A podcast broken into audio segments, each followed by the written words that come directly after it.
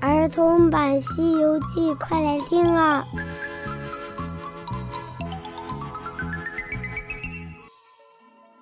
西游记》第六十八集：镇元子的宝贝。小朋友好，我是永桥姐姐，咱们继续讲《西游记》的故事。上集说到，师徒四人来到一座山上，这座山景色非常的优美。他们在山中游玩多时，看到前面。有一座道观，师徒四人就走了过去。走到门前，三藏下了马，看到门上有一块碑文，碑文上面有十个大字：“万寿山福地，五庄观洞天。”唐僧一边走一边说：“徒弟，果然是一座关羽。”“是啊，师傅，看此景象，这里一定是个好人居住。咱们进去看看。”等到我们行满东回的时候，也算是来了这样一个景色优美的地方。说得好，沙师弟，说得好，咱们进去看看。随即，一行四人走了进去，又看到第二道门上面有一副对联，上面写道：“上联是长生不老神仙府，下联是与天同寿。”道人家，悟空看了，大笑道：“呵呵，这道士真敢说大话。俺老孙五百年前大闹天宫的时候，在那太上老君的门口，也不曾见到这样猖狂的话。”大师兄，咱们先不要管这个，进去进去。也许这个道士真的很厉害，那也不一定。走过了第二道门，就有两个面容清秀的小仙童迎了上来。这两个人就是清风和明月。清风和明月看模样也就是十四五岁的样子，但是清风今年已经一千三百二十岁了，明月也已经一千两百岁了。这两位童子弓背屈身迎了上来。老师傅，师迎，师迎，请坐。三藏欢欢喜喜跟着两个童子走上了正殿。看正殿，有五间朝南的大殿，都是上明下暗的雕花格子。那仙童推开格子，请唐僧进到那殿里面。只见大殿的中间挂着“天地”两个大字，前面放着一张。竹红色的香几，香几上面放着黄金的香炉。唐僧走上前去，点了一根香，再三礼拜。礼拜完毕之后，问道：“仙童，你武装观里真是西方的神仙，为何不供三清四帝和罗天猪仔，只供奉天地两个字呢？”那两个仙童得意的笑了笑，说道。不瞒长老说，虽然是供奉的天地，但是我们师傅供奉天还算说得过去。至于地，就是一个搭头，根本受不起我师傅的香火。哦，为何呢？长老说的三清是我家师傅的朋友，四弟就是我家师傅的故人，那九曜是我家师傅的晚辈，元辰是我家师傅的下宾，所以晚辈和下宾。根本受不起我师傅的香火。悟空在一边听了两个仙童的话，在那儿笑得前俯后仰。八戒奇怪的问：“大师兄，你笑什么？” 嘿嘿嘿嘿，八戒都说俺老孙爱捣鬼，我看这两个小童子更加会吹牛。悟空和八戒在那儿聊着，唐僧接着问童子。他们的师傅去了什么地方？那童子回答说：“是这样的，元始天尊请我们师傅上天听那混元讲道去了，不在家。”悟空忍不住呵斥了一声：“哼，你这小道童！元始天尊请你这泼牛蹄子去讲什么？”三藏见悟空急了，害怕和那童子吵起来，于是赶忙说道：“悟空。”不要争辩，不要争辩。咱们既然来了，如果吵上一架，到时候不太好。他师傅既然不在，你和他吵吵什么呀？悟空，你牵着白龙马去那山前放马，沙僧看守着行李，叫八戒解开包袱，取些米粮出来。咱们借了他的锅灶，自己做点饭吃。走的时候给他们一些银两就是了。听了师傅的安排，悟空也没有再说话，牵着马就出去了。八戒就拿了些米出来，借了道观的厨房去做饭了。清风和明月心里暗暗夸道：“果然是一个好和尚，真是西方爱圣林凡，真缘不昧。”两个仙童心想：“师傅果然是料事如神。”唐僧是个好和尚，但是他那三个徒弟可就不怎么样了。想到这里，他们又想起师傅的安排，刚好唐僧的三个徒弟都不在，可以现在就把人参果献给他。这清风还留了个神儿，拉着明月走到一边，悄声地说：“兄弟，我们还没有问他到底是不是师傅的故人唐三藏。我们问一问他，别再弄错了。”两个童子来到唐三藏的跟前，说道：“敢问老师，是不是从大唐去西天取经的唐三藏？”唐僧回了个礼，说道：“贫僧正是唐三藏。仙童为何知道我的贱名呢？”是这样的，我师傅临走之前已经算到你们会过来，让我们迎接。但是我们两个没有想到你们来的这么快，所以失迎了。老师，您先坐在这里，我们马上给你准备一些茶点。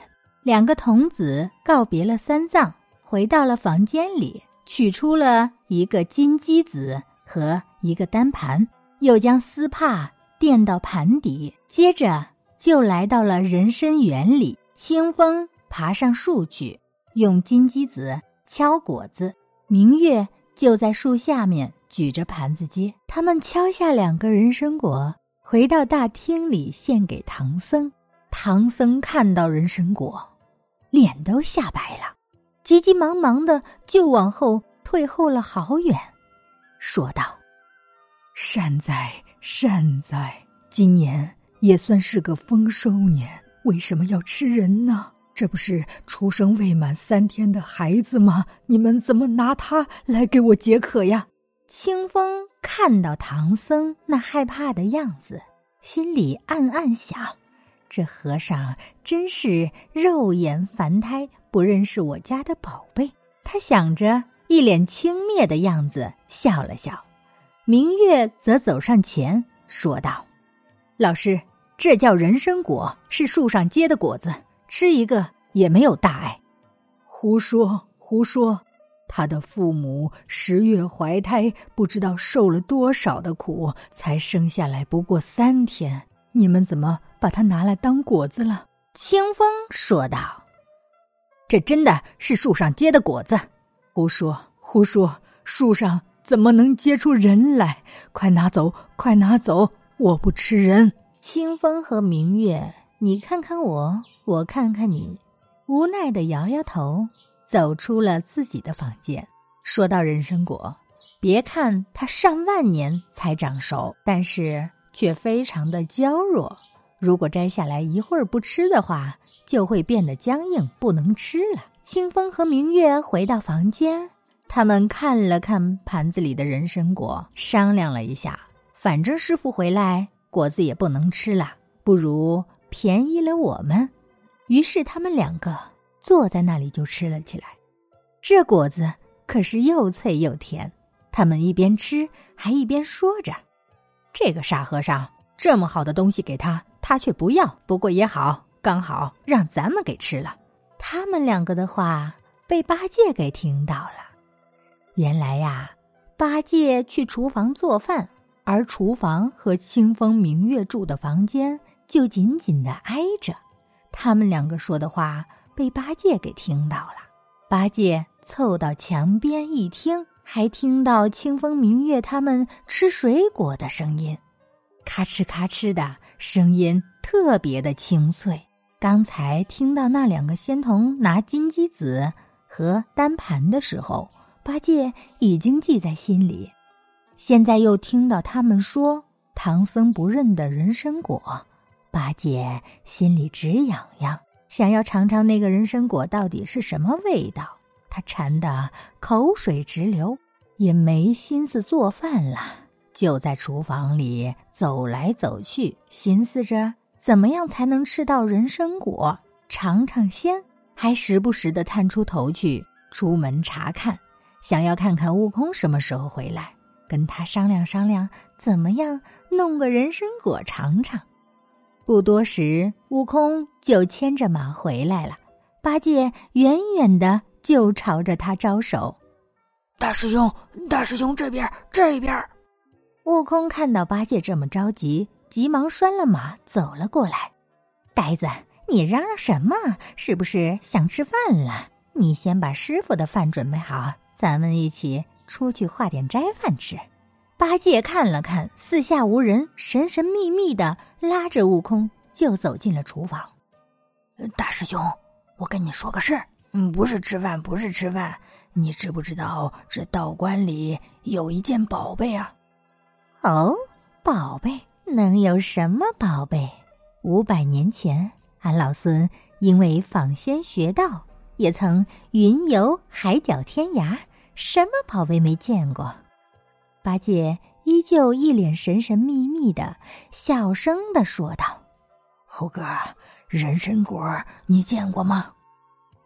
人参果，这个俺老孙还真的没见过。不过以前倒是听人说过，这人参果乃是草还丹，人吃了能够延寿。哪里有人参果啊？”猴哥，他们这里就有。刚才俺老猪在这做饭的时候，听到那两个童子说拿了两个人参果给咱们师傅吃。师傅觉得那人参果是个孩子，他不敢吃，谁知道被这两个小仙童给吃了。你说说，咱们师傅不吃，也该给咱们吃呀。他们就瞒着我们，嗯，自己在隔壁的房间，一人一个，活吃活吃的，就给吃光了，急得俺老猪直流口水。猴哥，咱们怎么样能弄一个尝尝啊？俺老猪就心想，你这身子骨也灵活，不如嗯去他院子里看看那人参果在哪里，咱偷几个来尝尝什么味儿道，嗯，怎么样啊？嘿嘿，八戒。这个容易，俺老孙手到擒来。话还没说完，悟空转身就走了出去。八戒一把拉住了悟空，说道：“嗯，哥，你先别慌，别慌。我刚才听他们在房间里说，要拿什么金鸡子去打才能打下来。你得小心一点，别让人给听见了。”行行，八戒，你就放心吧。俺老孙去摘果子了。说完，悟空使了一个隐身的法术，一闪就闪到了那道房里查看。原来那两个道童啊，吃完果子又去大殿里和唐僧聊天了，不在房间里。悟空四下查看，看看什么是金鸡子。只见窗台上挂着一条赤金，有两尺长短。大概像手指那么粗，底下还有一个像蒜疙瘩一样的头，上边有个眼儿，系着一根绿色的绒绳。悟空心想，这个应该就是金鸡子了。他拿了下来，走出道房，径直到后门去了。推开两扇门，抬头观看，看到一座大花园，非常的宽广。里面种的全部都是些花花草草，悟空来不及观看，又见到有一扇门，推开走了进去，却见到是一座菜园。悟空笑道：“呵呵，原来是个自种自吃的道士。”走过菜园，他又看到一扇门，推开走了进去，呀，只见那中间。有一棵参天大树，真是青枝馥郁，绿叶阴森，叶子就像那芭蕉叶一样大。这树看上去有千尺那么高，根下有七八丈的围圈儿。悟空倚在树下往上看，只见南枝上露出一个人参果，真的像个小孩一样。那屁股尖儿上还长着一个结儿，挂在枝头上。只见那人参果在上面手脚乱动，点头晃脑，风吹过的时候好像还有点声音呢。